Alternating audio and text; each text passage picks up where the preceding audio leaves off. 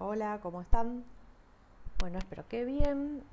Eh, en estas clases audios que quedan, vamos a trabajar lenguaje, poder e identidad, un texto de Judith Butler que se los había compartido ya hace bastante. Lo tienen en PDF. La idea para hoy es trabajar la introducción, ¿no? Como empezar a pensar, aunque sea muy brevemente, cuáles son las intenciones, los objetivos que Butler tiene eh, en este texto. Eh, por lo menos desde mi perspectiva, creo que lo que Butler efectivamente va a intentar constatar acá es la performatividad lingüística de ciertos enunciados de género, del lenguaje de odio también. El tema es que al hacerlo, o sea, al tratar de, de verificar o de constatar esa performatividad, lejos de suponer a un sujeto soberano responsable de ese acto de habla, a, un sujeto que, que, está por detrás de ese acto del habla haciéndose cargo de él, va a tener en cuenta que la performatividad no depende solamente de ese sujeto que enuncia, sino que supone una serie de citaciones o invocaciones, va a decir la autora.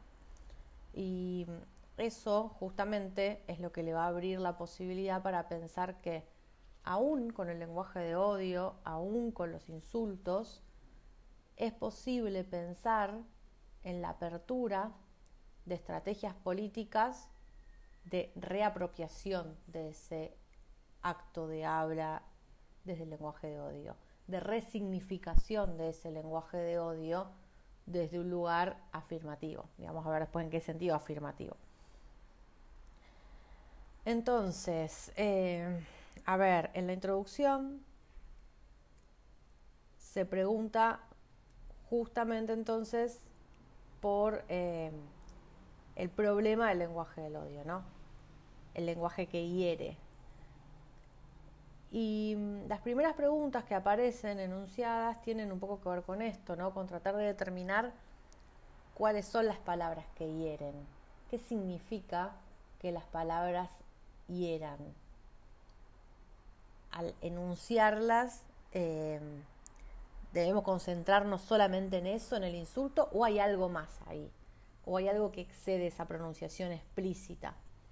Son las palabras efectivamente las que las que hieren, las que dañan. Si afirmo esto, estoy afirmando justamente que el lenguaje tiene la capacidad de infringir una herida. Eh, ¿Puedo otorgarle ese poder a las palabras, el poder de dañar? Ese es un poco como las primeras, eh, los primeros cuestionamientos que, va a empezar a hacerse Butler en la introducción, ¿no? Entonces, de alguna manera, lo que va a decir es eh, un, un poco la pregunta, ante estas preguntas que intenta responder, su respuesta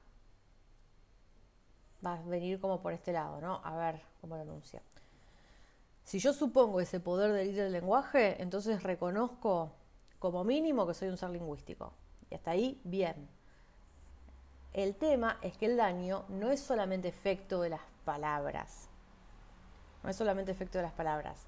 Es efecto además del tipo de locución, del estilo, eh, del estilo en el sentido del modo en que esas palabras se enuncian entonces, eh, si supongo que puedo abrir con el lenguaje y supongo efectivamente que el daño es un efecto posible que tiene el lenguaje, está bien, pero tengo que ir a buscar además el contexto en el que se da ese acto de habla para encontrarle sentido a, a ese lenguaje de odio.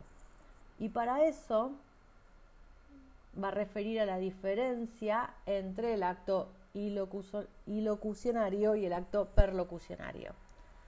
Eh, el acto locucionario como aquel en el cual eh, hago lo que digo al decirlo y el perlocucionario como aquel acto de habla en el cual estoy siempre produciendo efectos que son consecuencias de ese acto de agua, del habla, pero que no son ellos mismos el acto del habla.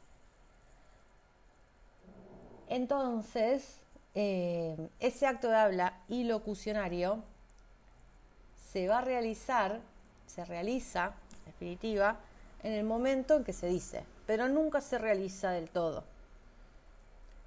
Eso es lo que va a suponer Butler. ¿Por qué nunca se realiza del todo? Porque ese acto ilocucionario donde supuestamente para Austin sí había una realización, o sea, para Austin sí había un 100% de efectividad en la realización, ¿no? Hago lo que digo al decirlo. Em, pero para Butler, ese acto de habla y locucionario, aunque se realiza en el momento en que lo digo, nunca se realiza del todo. ¿Por qué no? Porque ese acto del habla está ritualizado. ¿Qué significa esto? Que ese acto del habla nunca es solamente ese acto del habla.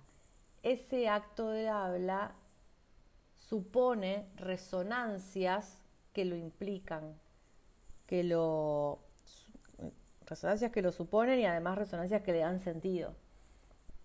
Entonces, en la situación del habla nunca la puedo identificar del todo, porque nunca puedo identificar del todo esas resonancias, nunca puedo identificar del todo esas eh, las ritualizaciones las implicaciones de ese acto de habla. Y eso complica justamente mucho más pensar en el hecho de que las palabras hieran, porque nunca puedo tener una noción muy clara, o sea, una noción clara, pero no del todo, no exhaustiva, acerca del contexto. Y además, mucho menos puedo tener como una noción muy exhaustiva acerca de cómo se, cómo se juzgan esos efectos esos efectos de, de la palabra que hiere. Para eso, voy a buscarles acá.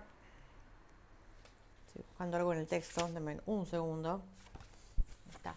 En la página 19 de la introducción, el tercer párrafo, casi al final, dice, cito, ser herido por el lenguaje es sufrir una pérdida de contexto, es decir, no saber dónde se está. Más aún, es posible que lo que resulte imprevisible en un acto de habla insultante sea aquello que constituye su agravio, el hecho mismo de dejar a la persona a la que se dirige fuera de control. La capacidad de de circunscribir la situación de habla se pone en peligro en el momento mismo en que se emite la locución insultante. en el momento en que, cierro cita, ¿no?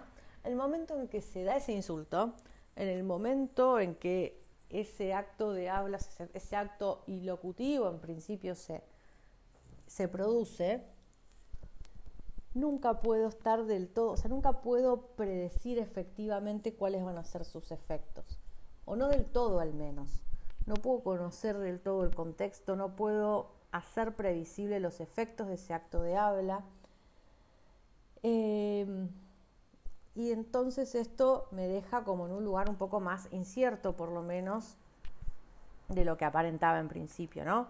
Eh, se suponía, bueno, que el acto de habla en lenguaje de odio supone la, eh, nada, la enunciación de un insulto determinado donde yo estoy seguro de cuál va a ser el efecto, ¿no? Ahora, el tema acá es que justamente lo que va a tratar de demostrar Butler es que yo nunca sé efectivamente cuál va a ser el efecto. Eh, hay algo ahí que se escapa. Y si hay algo que se escapa, el problema va a ser justamente que desde lo jurídico, por lo menos, eh, se le va a complicar tratar de hacer responsable al que enuncia ese lenguaje de odio cuando siempre hay algo que se escapa con respecto a la enunciación. Eso se va a convertir para Butler en un problema también central. Em, además, igualmente, ese daño de las palabras, ese daño que provocan las palabras de odio, no se dan solamente en el ámbito lingüístico no tiene que ver solamente, o sea, esta performatividad lingüística tiene efectos que exceden lo lingüístico. ¿Por qué? Porque son enunciados, va a decir, va a tener que sean contra el cuerpo. Operan como amenazas del bienestar físico de alguien. Entonces, de algún modo, ella va a ver cómo en, el, en estos actos de habla del lenguaje del odio se da un doble juego en relación al cuerpo. Por un lado se lo amenaza y por el otro lado se lo preserva. ¿En qué sentido? se lo amenaza porque se amenaza justamente eh, el bienestar físico de ese alguien al quien estoy eh, haciendo objeto de mi, de mi acto de habla, pero al mismo tiempo se preserva el cuerpo de ese otro. Y se lo preserva en el sentido de que se lo constituye. Se lo constituye desde la interpelación. Pero en el momento en que se lo constituye desde la interpelación, también se lo amenaza eh, con esa misma interpelación, ¿no? Entonces se da como este doble juego. Bueno, en definitiva, esto nos lleva a tratar de pensar justamente que si se da este doble juego con respecto a, a quien lo enuncia, o sea, a quien enuncia este acto de habla, esa va a ser como una gran pregunta hacernos, ¿no? Efectivamente, ¿cuál es la noción de sujeto que está atrás de esta enunciación? Y para trabajar esa noción de sujeto atrás de la enunciación, Butler va a recurrir a Austin y Althusser. No voy a detenerme demasiado en eso, pero bueno, va a ser una un breve recorrido por, por ambos autores, igual para diferenciarse de ambos. En algún punto lo que va a decir es que, bueno, para Austin justamente el sujeto precede al habla. Para Althusser, no, para Althusser es el habla la que trae al sujeto a la existencia. No la precede, sino que es en el acto de habla donde el sujeto irrumpe sujeto. Ahora Butler va a decir, no, ni una ni la otra, porque justamente la identidad para Butler va a ser una función más de un circuito.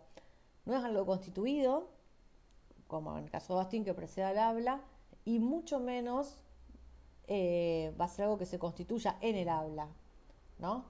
no es constituido previamente al habla ni constituido a partir del habla. Es una función, es una relación. Y mm, para, para pensar justamente esa relación, ella toma el ejemplo de, bueno, cuando, el modo en el que el sujeto se convierte en sujeto, el momento en que enuncian su nombre, ¿no? El momento en que a uno lo nombran, el nombre como uno de los momentos fundantes de, esa subjetividad. Eh, pero bueno, de algún modo siempre, justamente, que nuestro nombre sea una cuestión fundante de nuestra subjetividad, eso pone en evidencia que, sí, que bueno, que hay alguien que te habla, que hay alguien que te nombra. Y por eso siempre voy a depender inevitablemente de la forma en la que otros se dirijan a mí. ¿Está bien? El tema ahí es justamente que llego a existir en un punto por la llamada del otro.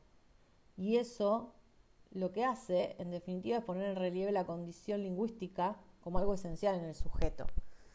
Eso, o sea, que, el otro te nombre, te, que te constituye como subjetividad, en definitiva, hace que la condición lingüística sea la condición o una de las condiciones más importantes para pensar esta subjetividad.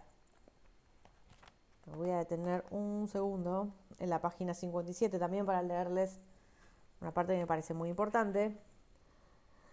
Página 57, también último párrafo, casi al final, cito, si estos sujetos no pueden ser lo que son independientemente de esta relación lingüística que mantienen entre ellos, entonces podríamos entender que esta condición lingüística, perdón, podríamos entender esta condición lingüística como algo esencial al ser mismo de los sujetos algo sin lo cual los sujetos no podrían existir, puesto que la relación lingüística, la vulnerabilidad lingüística que existe entre ellos, no es simplemente algo añadido en sus relaciones sociales. Una de las formas primarias que toma la relación social es la relación lingüística. Fin de cita. Página 57, no sé si lo dije. Entonces acá queda claro justamente esto, ¿no? Que la condición lingüística es esencial. Yo llego a la existencia llamado por otro. Em, Entonces el nombre propio actúa justamente como esa condición de posibilidad de que alguien me llame. Una vez que lo tengo, ya fue, estoy vulnerable a que, a que me llamen, estoy vulnerable a esa evocación. Pero una vez que lo tengo también, justamente eh, esa vulnerabilidad lingüística que existe de poder ser llamado, o sea, soy vulnerable a que me llamen, es cierto, es una vulnerabilidad, pero al mismo tiempo es una potencialidad, la potencialidad de ser llamado, que solo la tengo y la adquiero cuando puedo tener un nombre propio. Em, ahí retoma, por ejemplo, el ejemplo de Althusser también, eh, como cuando te llama un policía, dice Althusser, entonces dice, hey, bueno, no dice hey, pero algo como hey, para una traducción nuestra, y vos te das vuelta, ¿no? Eh, entonces, como que asumís que ese hey es para vos, te das vuelta, y lo que argumenta Althusser es que eh, al darte vuelta, te reconoces en esa llamada como no, no preexistente, estrictamente hablando de esa llamada. te reconoces existiendo a partir de esa llamada. Pero Butler dice, no, o sea, todo bien con este ejemplo, pero contextualizalo. Porque la llamada del policía se da, o sea, te llama el policía, pero te llama de acuerdo a una convención previa. No es que te constituís en sujeto por responder. Vos respondés también porque hay un marco en el cual hay una significación supuesta en que un policía te llame. Ahí hay algo que tiene que ver con las funciones del poder interpretativo, que excede puntualmente a los sujetos, a ese sujeto que está respondiendo ese llamado, a ese A. Eh, bueno, y eso con un ejemplo general, ¿no? Pero la cuestión sería pensar esto mismo en el caso del lenguaje de odio. ¿Qué pasa cuando esa forma es el odio? ¿Qué pasa cuando la forma en la que alguien te invoca es el odio? ¿Qué pasa cuando la forma en que alguien te nombra lo hace a través del lenguaje de odio? ¿Qué pasa cuando se dirigen a nosotros, cuando nos llaman, cuando nos interpelan, pero con la intención de subyugarnos. Esa es la cuestión. Eh, y bueno, volviendo a la pregunta que se hace Butler, es esa, ¿no? Entonces, ¿qué pasa cuando se da esa llamada? ¿Qué pasa cuando se dirigen a nosotros de esa manera? Y si lo hacen, efectivamente lo que me estoy preguntando es si las palabras tienen o no la capacidad de herir. Y la respuesta a esa pregunta que, de la que hablábamos antes, de si las palabras tienen o no la capacidad de herir, de lastimarnos, eh, ya responder a esa pregunta supone, de algún modo, un tipo particular de relación entre el enunciado y la herida, ¿no? Entre enunciado y poder de herir. ¿El poder de herir está en el contexto o está en las palabras? Son las palabras las que efectivamente tienen el poder de herir. Y entonces, en definitiva, las palabras son conducta o son lenguaje. ¿No? Eh, para tratar de responder ella, para responder esto, lo que va a decir Butler es, bueno, no, no hay acuerdo con respecto a esto, hay distintas posiciones. Según ella, no hay ni lo uno ni lo otro, ni que las palabras son conducta, ni son solo lenguaje, ni que tienen el poder de herir del todo, ni que no lo tienen del todo. Eh, tienen el poder de herir, pero no 100%. ¿Por qué no? Porque mm, de algún modo ese poder de las palabras de herir no da cuenta de la resignificación que se da del enunciado ofensivo, o sea, del ejercicio de ese poder lingüístico que supone un acto de habla. O sea, va a trabajar bajo esta hipótesis, ¿no? Que es clara. El habla está siempre, siempre, de un modo u otro, fuera de control. Entonces yo puedo tratar de enunciar un acto eh, de habla que suponga una intencionalidad de herir. No tengo idea qué va a pasar a partir de eso. Hay algo ahí que siempre se me escapa. Ella lo que propone pensar justamente es la posibilidad de una contraapropiación de la herida. Yo hablo con la intención de herir y Butler nos dice, bueno, ok, ¿Por qué no nos apropiamos de esa intencionalidad, de esa habla ofensiva, desde otro lugar, desde una, una apropiación afirmativa. Eh, entonces, para que pueda ser posible esa apropiación afirmativa, entonces en el acto de habla de odio, ¿no? En, en ese lenguaje que hiere, tiene que haber algo más que la herida. Tiene que haber algo más que eso. Las palabras no pueden ser solamente eh, conducta, ¿no? Las palabras no pueden ser solamente, no pueden tener solamente ellas, así por el hecho de enunciarse, el poder de herir. Porque si eso es lo único que tienen, o sea, si las palabras tienen ese poder de herir y ya, no tienen la posibilidad o, esa, o ese acto de habla no abre la posibilidad de una contraapropiación de esa herida. Esa opción que te da Butler de que haya una contraapropiación de la que me provoca el acto de habla, esa opción no es tal, o sea, no existe para todos los que creen que el poder de herir está en la palabra. Hay muchos que defienden justamente, o sea, Butler va a decir, están los que dicen, sí, el poder de herir efectivamente está en la palabra, y están los que dicen, no, nada que ver, no hay poder de herir en la palabra, y está Butler ahí en el medio diciendo sí, pero no. Esa sería un poco la, la descripción de las posiciones que aparecen acá. Entonces, eh, si yo creo que el poder de ir está solo en la palabra, le doy a la palabra toda la carga, no solo lingüística, sino toda la carga, todo el poder de producir esa violencia, eh, pero solamente esa violencia. Eh, entonces esa opción de que produzca otra cosa, para aquellos que creen eso, no, no es posible. Porque si de algún modo el poder de herir está en la palabra, entonces es imposible que la palabra no haga otra cosa que lastimar. Si el poder de herir lo tiene la palabra, si lo tiene el acto de habla, no me deja otra opción que lastimarme, no me puedo reapropiar de esa acción desde otro lugar. No puede haber una contraapropiación, incluso afirmativa, de ese acto de habla que viene ¿no? desde el lenguaje del odio. Tiene la intención de herir, punto, hiere, ya está. Esa es la interpretación, digamos, que es como la más, la, relación así como directa entre acto de habla y, y herida, ¿no? Y, violencia.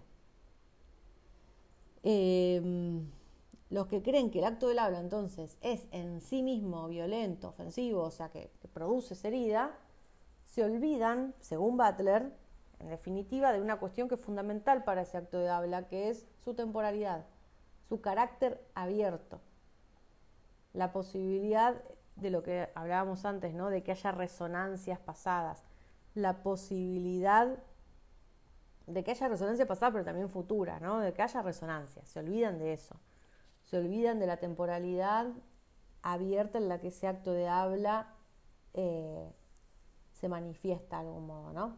Porque gracias a esa temporalidad, o sea, gracias a la temporalidad de ese enunciado, las palabras se pueden en un punto desligar de ese, ah, bueno, tienen la intención de herir y van a producir una herida, ¿no? Se pueden desligar de ese único destino que tenían eh, determinado, predeterminado, y que las hacía ser palabras violentas, que las hacía ser palabras del odio, eh, que las hacían ser herida ellas mismas, ¿no?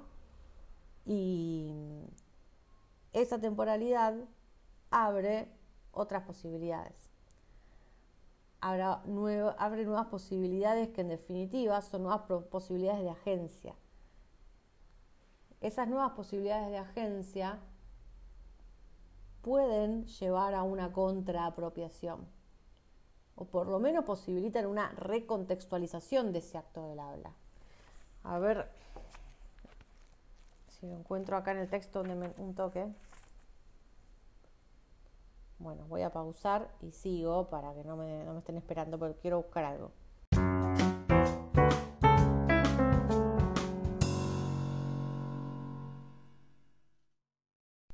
Ahí va. Así no me, no me tienen que esperar porque no, no, no, lo estaba encontrando. Pero si se fijan en la página 36, perdón, en el primer párrafo, a mitad del primer párrafo, Butler dice, y cito, el intervalo entre las distintas ocurrencias de un enunciado no solo hace posible la repetición y la resignificación del enunciado, sino que muestra cómo, con el tiempo, las palabras son capaces de desligarse del poder de herir y de recontextualizarse de formas más afirmativas. Espero dejar claro que cuando digo afirmativas, y perdón, saco algo de la cita, pero a esto me refería, ¿no? La afirmatividad en este sentido, ¿no? Espero, vuelvo a la cita, espero dejar claro que cuando digo afirmativas, me refiero al hecho de que abren posibilidades de agencia. Cierro cita. ¿no? En este sentido de afirmación. No la afirmación en el sentido de que el acto de habla de, con lenguaje de odio eh, lo afirmo en sí mismo como o afirmo el odio de ese acto de habla, sino en el sentido de que esa afirmación me abre otras posibilidades, me abre la posibilidad incluso de una contraapropiación de, de ese daño que se me hace con el lenguaje, de ese daño que el lenguaje de algún modo estaba predestinado a provocar. Eh, para que esto pase, o sea, para que yo tenga la posibilidad de abrir ¿no? esas contraapropiaciones del lenguaje, para que las palabras me habiliten esas nuevas posibilidades de agencia de las que habla acá Butler, en un punto lo que va a ser necesario es que el sujeto renuncie, por lo menos, no sé si renuncie, pero eh, que atenúe un poco, mínimo, como la soberbia de pensar que él es el único capaz de dar cierta intencionalidad a ese acto de habla.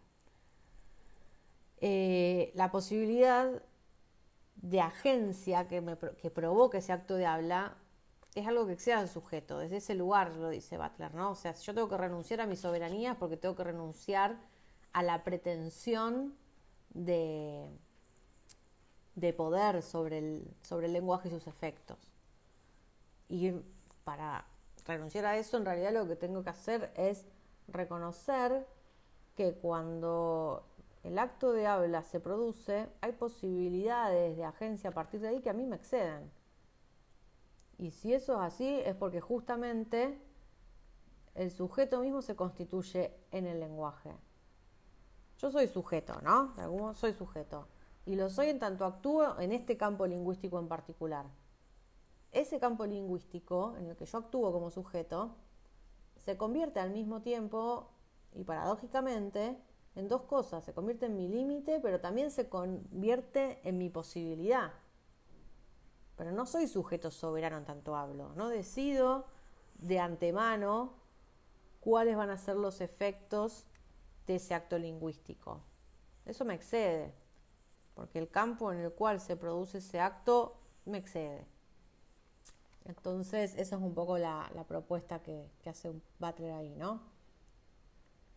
Em, el tema es que eso me trae, me pone en un problema, ¿no? Porque si hay algo ahí que me excede, desde lo jurídico, como les decía antes, y bueno, ¿qué, ¿qué, me hace responsable? Yo puedo decir, ay, no, acá hay algo que me excede. Yo no quise decir, eh, bueno, ella habla de un caso acá que es bastante claro, que lo retoma, habrá un análisis súper interesante que lo pueden releer si quieren la introducción, yo no me quiero detener tanto en eso, eh, pero sí lo que va a decir Butler es que va a retomar un caso, no me acuerdo el nombre del caso, un caso de la Corte de Estados Unidos, donde lo que se juzgaba era si efectivamente haber eh, incendiado una cruz en, la puerta de entrada, en la entrada de una casa de una familia eh, de raza negra, constituía o no un, eh, un acto de habla violento. Entonces, claro, aquellos que dicen, bueno, no, eso no es un acto de habla violento, eh, hacen que justamente no, no pueda haber una condena de ese acto. Y ahí está un poco la, ahí está un poco la cuestión, ¿no? Si yo estoy diciendo efectivamente, bueno, hay algo que excede al acto de habla, estoy diciendo que no es responsable aquel que lo enuncia. ¿Qué es lo que estoy diciendo en definitiva? Esa es un poco la pregunta que, que se le va a abrir acá a, a Judith Butler. Pero bueno, Esperen que vuelvo acá al texto, porque me estoy yendo de tema un poco. Bueno, estábamos acá, sí, hablando un poco de esto, ¿no? Para que eh, yo pueda abrir nuevas posibilidades a partir de ese acto de tengo que renunciar a la soberanía. Ahora, bueno, la cuestión sería esta. La cuestión sería, eh, si no soy soberano, o sea, si no soy el sujeto soberano, ¿qué hace que el acto de habla que yo enuncio, qué hace que ese acto de habla pronunciado por mí sea eficaz? ¿Cómo mido la eficacia de mi acto de habla si yo no soy sujeto soberano que de algún modo determina el efecto de ese acto? Bueno, la eficacia en realidad yo la mido por la capacidad de producir efectos, de algún modo, ¿no? La eficacia de mi acto de habla se va a, medir por eso, pero no en tanto yo soy sujeto soberano. Eh, ahí lo que va a tratar de hacer la es como recuperar la diferencia que ya había señalado Austin entre el acto de habla ilocucionario y perlocucionario, ¿no? Al decir algo lo hago o al decir algo provoco ciertos efectos a futuro y demás. Em, el insulto, el acto de habla de odio, pertenecería, o sea, sería un acto de habla perlocucionario, en el sentido justamente de que no es que sea en sí mismo violento, un acto violento, sino que el daño que provoca ese acto, aunque no pertenezca efectivamente al acto, depende de sus consecuencias. O sea, provoco efectos a futuro y entre esos efectos a futuro que provoco puedo producir ese efecto de odio o puedo producir otros. Puedo producir, perdón, ese efecto de daño o puedo producir otros. ¿eh? Esas posibilidades de agenciamiento de las que hablábamos recién para Austin, en realidad, cuando él habla de esto, para él el acto de habla en el lenguaje de odio es siempre eficaz, es 100% eficaz. Pero es 100% eficaz porque hay una relación de subordinación ahí, ubica al sujeto eh, en esa relación de subordinación. Butler no, Butler como que en un punto se está peleando con esto y te dice, bueno, no, no es tan así. No es tan así porque existe siempre la posibilidad de otra respuesta. De otra respuesta que no tenga que ver con el daño, que sea crítica a esa violencia. Hay otras posibilidades de agencia y de resistencia a ese odio. Y eso, esperen que esto sí lo tengo más cerquita, me parece, lo tengo, eso lo pueden ver página, sigo la introducción, ¿eh? esto es así, a modo de introducción. Eh, lo pueden ver en la página 42, también al final, todos al final, bueno. También al final, literalmente las últimas, eh, casi todo un mismo párrafo, pero las últimas oraciones del párrafo. Ahí Butler se pregunta, y cito, ¿puede existir un enunciado que rompa la continuidad de esa estructura o que subvierta la estructura a través de la repetición en el lenguaje? En tanto que invocación, el lenguaje de odio es una acción que invoca actos previos y que requiere una repetición en el futuro para sobrevivir. ¿Existe una repetición que pueda separar el acto de habla de las convenciones que lo sostienen, de tal modo que su repetición, en lugar de consolidarlo, eche por tierra su eficacia nociva? Cierro cita. Obvio que la respuesta de Butler a esto es sí, obvio que se puede. ¿Existe una repetición que pueda separar el acto de habla de las convenciones que lo sostienen? Y en lugar de consolidar justamente ese acto de habla de odio, lo eche por tierra, o sea, eche por tierra la eficacia nociva de ese acto de, habla, obvio que puede, obvio que es así. De hecho, eso es lo que se está tratando de demostrar en este libro, ¿no? Que efectivamente se puede eh, pensar en este acto de habla como, eh, con, con un determinado efecto que nada, que exceda al, que ese sujeto supone y que tenga que ver con otras formas de agencia y resistencia. Entonces, ¿hasta qué punto, si esto, se, si esto es así, continuamos con la introducción, lo que se va a preguntar Butler a continuación es, ¿hasta qué punto puedo afirmar que el lenguaje es en sí mismo una acción o que incita a una acción determinada, ¿no? Para ella, cuando, o sea, pensar que el lenguaje incita a una acción es como tener una visión mágica del performativo. Una versión mágica como decir, ah, bueno, creo la inmediatez de ese efecto, decir, ah, bueno, listo, produce odio, ya está. Eh, es como que supone una transparencia de las consecuencias del, del acto de hablar con la cual ella no va a estar de acuerdo. Ahora, esa visión mágica del performativo no va a estar presente en situaciones políticas justamente en las que el lenguaje, como esté como disociado de la conducta. Eh, acá justamente, miren, acá sí llegamos a este punto que les decía recién, donde ella retoma, a ver, sí, ahí que es a partir de la página 50 y, les digo, sí, 40, no, sí. Mm, mm. 44, 45, a partir de ahí, es donde van a ver que ya retoma esa disposición de la Corte de Estados Unidos. No me acuerdo de qué año era, pero era del 95 más o menos, esta de, la Cruz, ¿no? Em, lo analiza bastante y ahí por eso les, les, digo esto, porque lo analiza bastante. No me voy a detener, habla como de la posición de los jueces, de dos o tres jueces distintos. Y en definitiva, en realidad, ese fallo lo que hace es escindir la relación entre lenguaje y conducta, ¿no? Porque con una finalidad que Jack lee como claramente política eh, y en nombre de la libertad de expresión se justifica la cruz en llamas en la puerta de la casa de una familia de raza negra.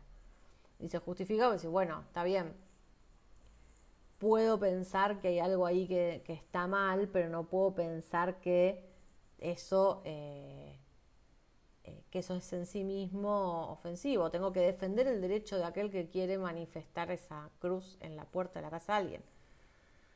Eh, y obviamente, Butler dice, bueno, analiza el lenguaje con el que se enuncian efectivamente esos dos fallos para decir, bueno, claramente acá hay algo que, hay una lavada de cara de la ofensa racial tremenda se borra cualquier tipo de, resonancia justamente de ese acto de habla que es prender y encender eh, con fuego la cruz en la, en la, puerta de la casa de una familia de raza negra, se, borra el Ku se borra eh, el sentido de amenaza que eso suponía como una advertencia, una violencia física que sí se venía, el incendio de la casa, de eh, violencia contra la familia, lo que fuese, no hay nada como lavada de cara a todo eso. Eh, y ella señala como que, bueno, sí, efectivamente, eso es muy común en, Estados Unidos, que de algún modo esa escisión entre lenguaje y conducta, que se hace en nombre de la libertad de expresión, siempre en nombre de la primera enmienda, de defender el derecho eh, a eso, a expresarnos libremente, eh, eso pasa, y pasa siempre con ofensas raciales, pero no con ofensas sexuales, y eso va a tener también que ver con el capítulo 3 de este libro. Pero bueno, no, no me voy a detener en eso. Eh, ahora, eso no, lo confundan con la postura de Butler, justamente, ella dice, bueno, ¿hasta qué punto puedo afirmar que un acto es en sí mismo una acción? Bueno, Ahí, en esos casos de la corte, y no, el, lenguaje no es para ellos una acción, justamente escinden lenguaje y conducta como para poder salvaguardar la libertad de expresión. Eh, y los que sí creen que es una acción, ella dice, bueno, parece como que fuese mágica la acción y que fuese efectivamente siempre la que yo quiero, que es incitar a determinado efecto. Eh, y ella lo que dice, no, no es magia. Eh, a ver, el poder del nombre de ofender no es 100% eficaz, no es mágico, no es que lo enuncio y listo, ya está. Eh, pero tampoco el poder es tan fácil de localizar como muchos quisieran. Entonces, suponer que el poder está ahí y que se manifiesta de un modo unívoco y que siempre tiene el mismo sentido y demás, bueno, no. Ahí retoma la noción de poder de Foucault y dice, bueno, el poder no tiene una forma, no tiene un nombre, no es una sustancia, no está delimitado absolutamente. Entonces lo que ella quiere poner en relieve acá justamente es la complejidad de ese poder. El poder que tiene el acto de habla, del lenguaje de odio, es un poder que, como cualquier otra manifestación del poder, eh, no es clara. Ojo, no hace desaparecer la eficacia del lenguaje de odio eso, ¿eh? Es eficaz, claramente que es eficaz. No dice tampoco que no sea una acción, no dice que no sea eficaz, no dice que el sujeto, aunque no sea soberano, no sea responsable. Pero sí lo que dice es que es mucho más complejo que una acción llevada a cabo por un sujeto tal, que lo hago responsable de un modo tal y ya. Es mucho más complejo que eso, ¿no? Eso es lo que, lo que está tratando de manifestar acá. Y voy a volver también a la lectura de una breve, breve parte de la página 63, primer párrafo. Eh, acá primer párrafo. Al final del primer párrafo, Butler dice, y cito, el sujeto que utiliza un enunciado del lenguaje de odio es claramente responsable de lo que dice, aunque ese sujeto sea raramente el indicado, el iniciador de tal discurso. El lenguaje racista opera a través de la invocación de la convención.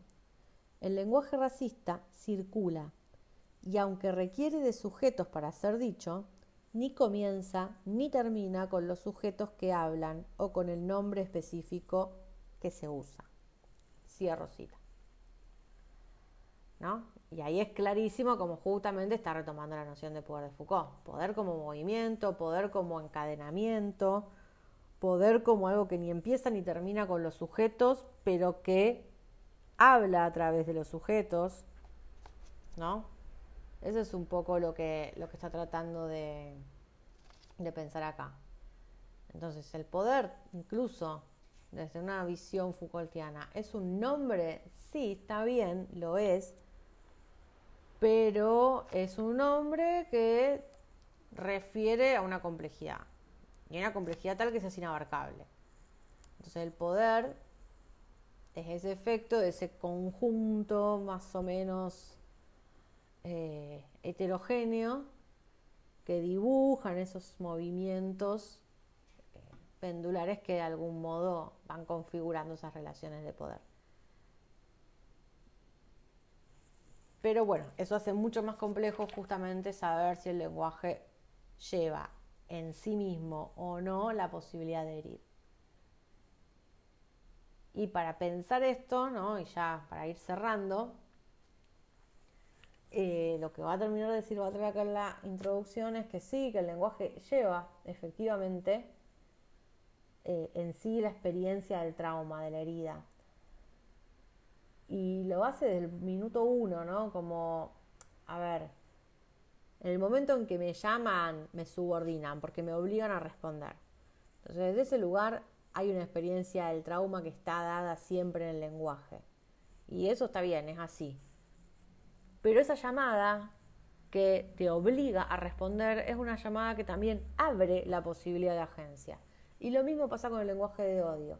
¿Hay subordinación? Sí, claro que la hay pero se abre algo ahí que también que no tiene que ver solamente con la soberanía que tiene el hablante sobre el acto de habla y que tiene una fuerza de agencia que excede esa soberanía. Por eso, ahí está la clave de la teoría de la performatividad de Butler para mí, ¿no? La performatividad de Butler, o sea, lo que ella quiere de algún modo demostrar con este texto, es que esa performatividad no va a estar restringida al hablante, que no es soberano, no va a estar restringida al contexto tampoco, porque el contexto es inabarcable, yo no puedo conocer todas las resonancias de, esa, de ese acto de habla, no puedo reconocer ni siquiera las más cercanas de ese enunciado. Entonces, si esa performatividad no se limita al hablante y no se limita al contexto, abre, está bien, es más compleja y es mucho más difícil de conocer y de delimitar, sí, claramente. Pero eso que la hace más compleja y más difícil de delimitar, la hace más rica. la hace eh, sobre todo portadora de la posibilidad de romper con ese contexto. Y ahí está la clave, ¿no? Esa clave de la subversión que va a tener la performatividad del lenguaje abre esa posibilidad. el poder genera los términos en los que se limita eh, el acto de habla, el poder supone subordinación, pero también ese poder de la performatividad eh, se expresa de tal modo que de algún modo permite la resistencia. Y eso es lo que está bueno y con eso quería cerrar. Ya para el final, final literal, o sea, cómo, termina, cerrar un poco con esta cita de, del final de la introducción, página 73, que es breve, breve, pero es la siguiente. Cito, la resignificación del lenguaje requiere abrir nuevos contextos, hablando de maneras que aún no han sido legitimadas y por tanto produciendo nuevas y futuras formas de legitimación. Esa, cierro cita, ¿no? Esa es la clave para mí, para que quiere pensar, en la clave en la que quiere abrir Butler este debate acerca del lenguaje de odio y que los capítulos que siguen lo va a trabajar em, a partir de nada, de otras claves. Ahora lo que no quiero hacer este capítulo tan largo. Me parece que lo corto acá y ahora les grabo otro, ¿no? Para que no se les haga tan denso. Pero en el capítulo 1, que es lo que vamos a ver a continuación, que se llama Actos ardientes y lenguaje ofensivo, actos ardientes, coma, lenguaje ofensivo, la I la agregué yo, perdón. Em, en ese capítulo justamente va a tratar de trabajar esta idea, ¿no? Si hay que penalizar o no jurídicamente los actos ofensivos, los actos de habla ofensivo. Y bueno, ahí va a haber las diferentes alternativas, pero para poder penalizarlo jurídicamente necesito un sujeto responsable, necesito cosas que Butler de algún modo en la introducción nos va desdibujando. Entonces va a ser interesante ver cómo, cómo lo piensa ella a partir de acá. Pero no solamente eh, lo va a trabajar a partir, eh, en este capítulo 1 que vamos a ver a continuación, del lenguaje ofensivo, sino que después lo va a trabajar en relación también a la pornografía, que no creo que lleguemos a ver ese capítulo. Vamos a saltear del capítulo 1 al capítulo 4, me parece. Voy a hacer un breve recorrido por los dos del medio, pero breve. Me quiero detener en el 1 y en el 4 nada más, que me parece que es más que suficiente para, para hacer una lectura un poco más eh, profunda del texto. Así que bueno, eso, acá los dejo y sigo en el próximo audio para no ser tan denso con el capítulo 1.